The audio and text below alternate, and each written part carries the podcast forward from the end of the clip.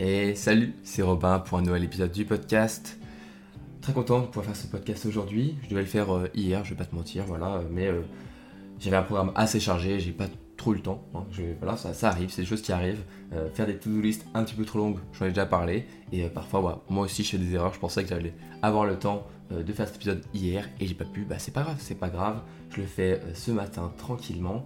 Et, euh, et voilà, il n'y a pas de problème avec ça. C'est surtout qu'aujourd'hui, on parle d'un sujet qui est un petit peu euh, en lien avec la productivité, enfin qui est complètement en lien avec la productivité.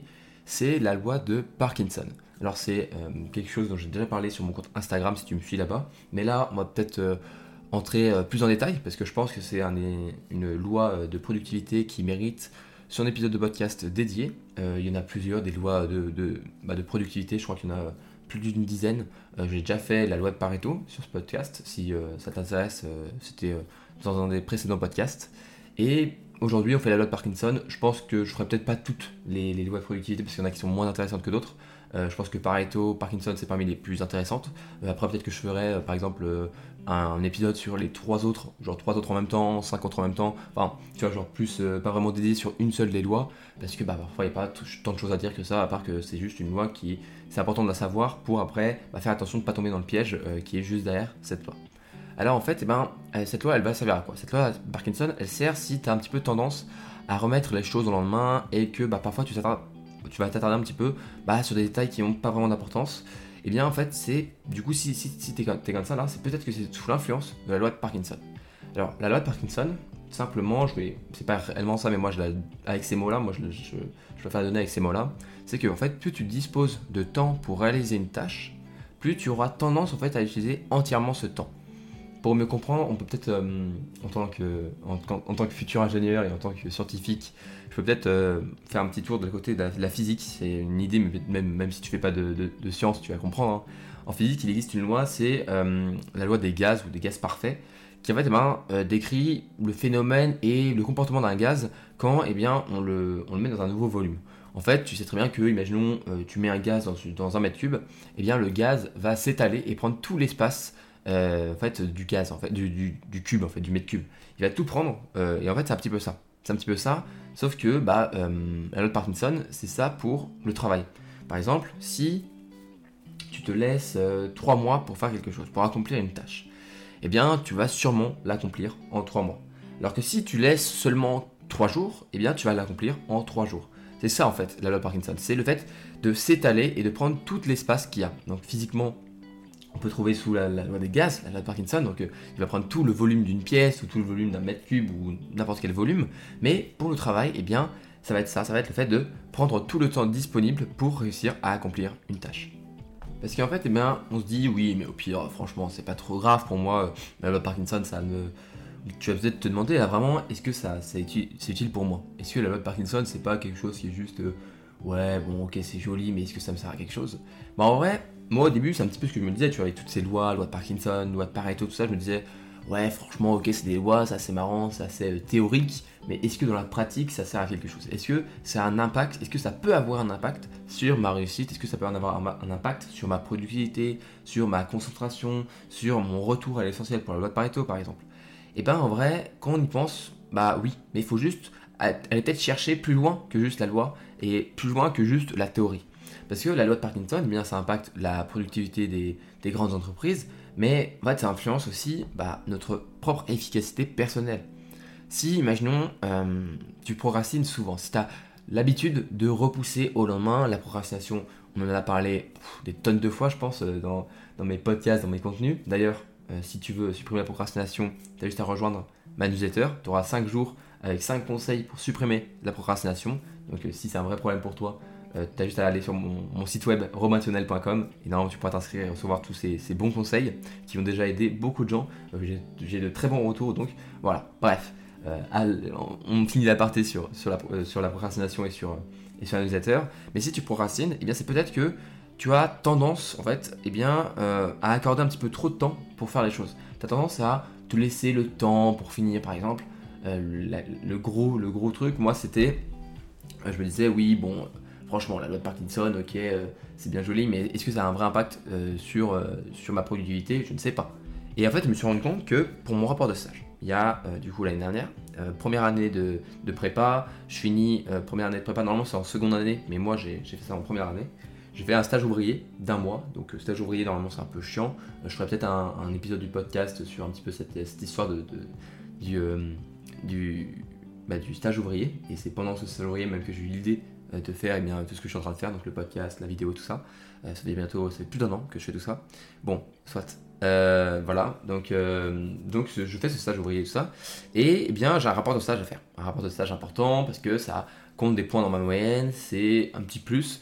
Et je me dis, faut, franchement, j'ai toutes les vacances pour les faire, tu vois. Donc je me suis laissé genre un mois pour le faire, le mois d'août, j'avais travaillé tout le, le, mois de juillet, donc à part prendre des petites notes, j'avais pas eu vraiment le temps de travailler mon rapport de stage. Et bien, autant te dire que mon rapport de stage, je l'ai pas avancé d'un poil pendant un mois. En fait, je me suis dit, oui, j'ai un mois pour le faire, donc je vais pas vraiment avancer. Et en me disant que j'avais tout ce temps-là, et eh bien, j'ai pris tout ce temps-là pour le faire. Sauf que du coup, à un moment, ça arrivait, la rentrée commence à arriver. Et avec euh, mon coloc, on s'est dit, bon, ok, on se donne trois jours pour le faire, et dans trois jours, on finit le rapport. Et ben, je peux te dire que en trois jours, il était fini le rapport de stage. On était à fond pendant trois jours à faire euh, du rapport de stage pendant 5-6 euh, heures d'affilée par jour.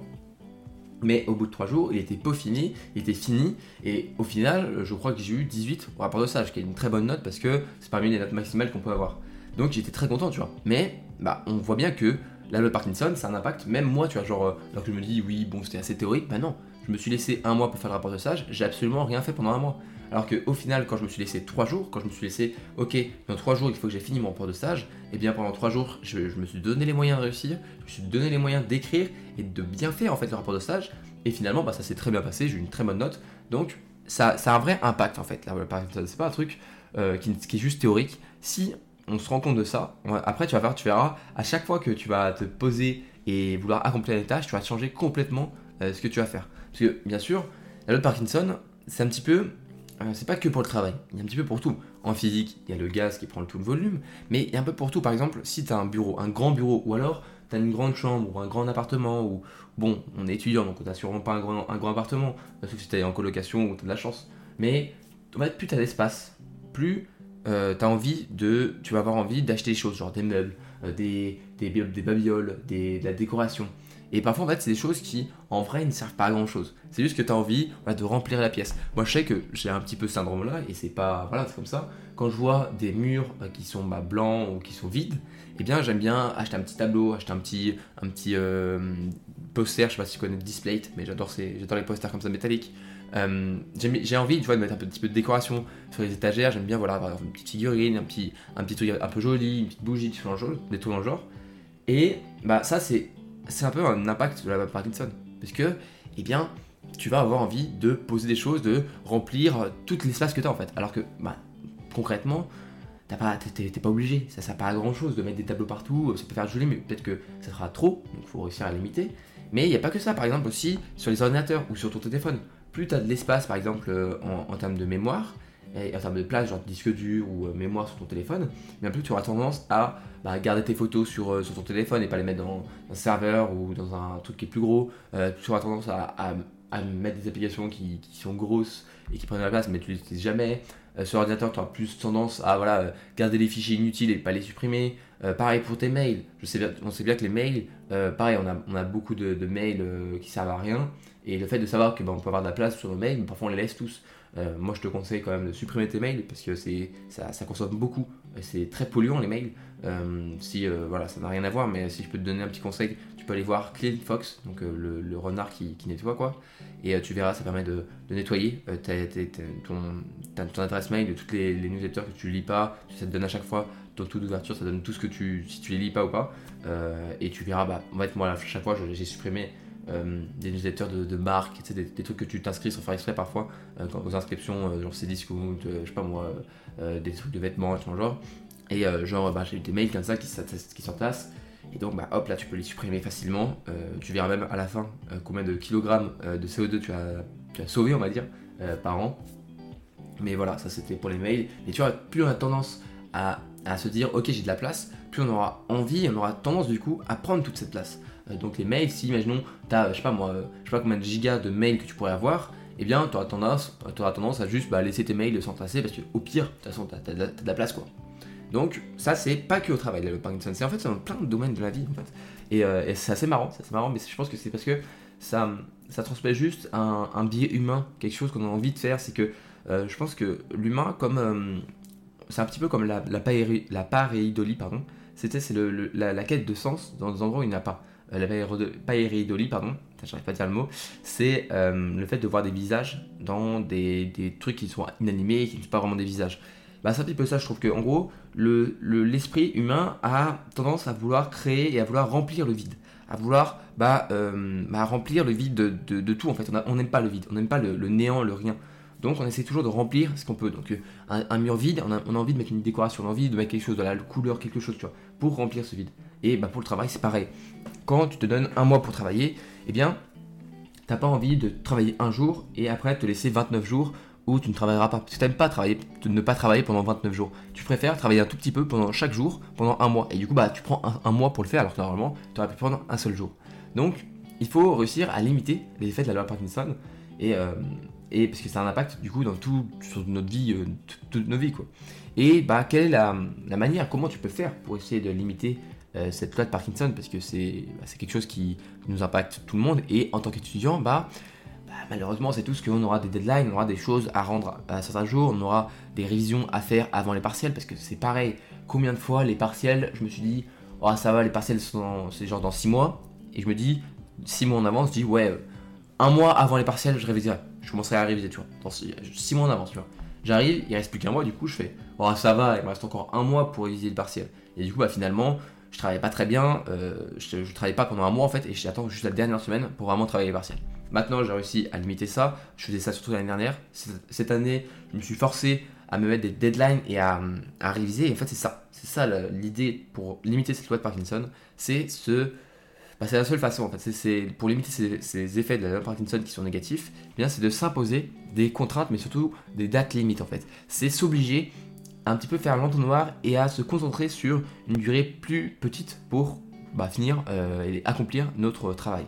Par exemple, du coup, bah, moi, pour les partiels, au lieu de me dire, ouais, j'ai un mois pour réviser mes partiels, je disais plutôt, ok, pour ces partiels, j'ai, euh, je sais pas moi, 4 matières à réviser maths, physique, mécanique et chimie. Eh ben, il faut que dans une semaine, j'ai fini les, maths. Dans deux semaines, enfin, la semaine d'après, j'aurai fini la physique. La semaine d'après, j'aurai fini la méca. Et la semaine finale, j'aurai fini la chimie. Chaque fois, en fait, c'est pas genre je révise les partiels pendant un mois, mais plutôt je révise les maths pendant une semaine. Et du coup, sur une semaine, bah, j'ai plus euh, bah, la motivation et ça va plus m'entraîner à aller réviser pendant une semaine plutôt que essayer d'étaler sur un mois toutes mes révisions. Et ensuite, pareil, euh, quand on passe la deuxième semaine, et eh ben, il me reste une semaine. J'ai pas encore trois semaines. Non, j'ai plus qu'une semaine pour réviser euh, la physique. Et après, quand il me reste deux semaines, et eh ben non, il me reste toujours pas deux semaines. Il me reste une semaine pour réviser la mécanique. Et finalement, à la fin, oui, il reste plus qu'une semaine et c'est pour la chimie. Si tu as tendance à vraiment bah, voilà, repousser ton travail, ne pas réussir à le faire sur une durée, bah, euh, on va dire, qui est euh, normale en fait. Imaginons, tu as un travail à faire pendant un mois et que tu mets en fait, pendant un mois tu fais rien et tu travailles juste la veille, eh bien, essaye de t'imposer des deadlines et des contraintes avant le dernier moment, avant le moment où tu pourras plus, avant le moment où en fait tu seras contraint par bah, juste le temps qui, est passé et le fait bah, que ce soit demain qu'il faut rendre. Tu vois. Donc pour cela, par exemple, imagine que tu as une dissertation à faire. Moi je sais que les dissertations, j'aime bien écrire, mais c'est pas, euh, c'est souvent ce que je repousse le plus. Parce que quand je suis en train d'écrire la dissertation, souvent j'ai un bon flow et bah voilà, j'écris très rapidement bah, en, une fois presque c'est fait, tu vois. Ou alors en deux fois si je fais un plan, puis après je fais la première partie et la seconde partie je la fais après. Mais bah, je repousse toujours parce que c'est quelque chose que j'aime pas trop. Écrire une dissertation, souvent c'est un petit peu lourd, c'est un petit peu long. Euh, je préfère juste euh, voilà, réviser autre chose sur mes mathématiques. Je fais un exercice, c'est bon. Là, une dissertation, souvent il faut faire des recherches, il faut aller chercher un petit peu plus. C'est un petit peu en fait comme la création de, vidéos ou de podcasts. Tu faire des recherches, tout ça. Euh, sauf si la création de podcasts, bien sûr, je trouve ça beaucoup plus amusant.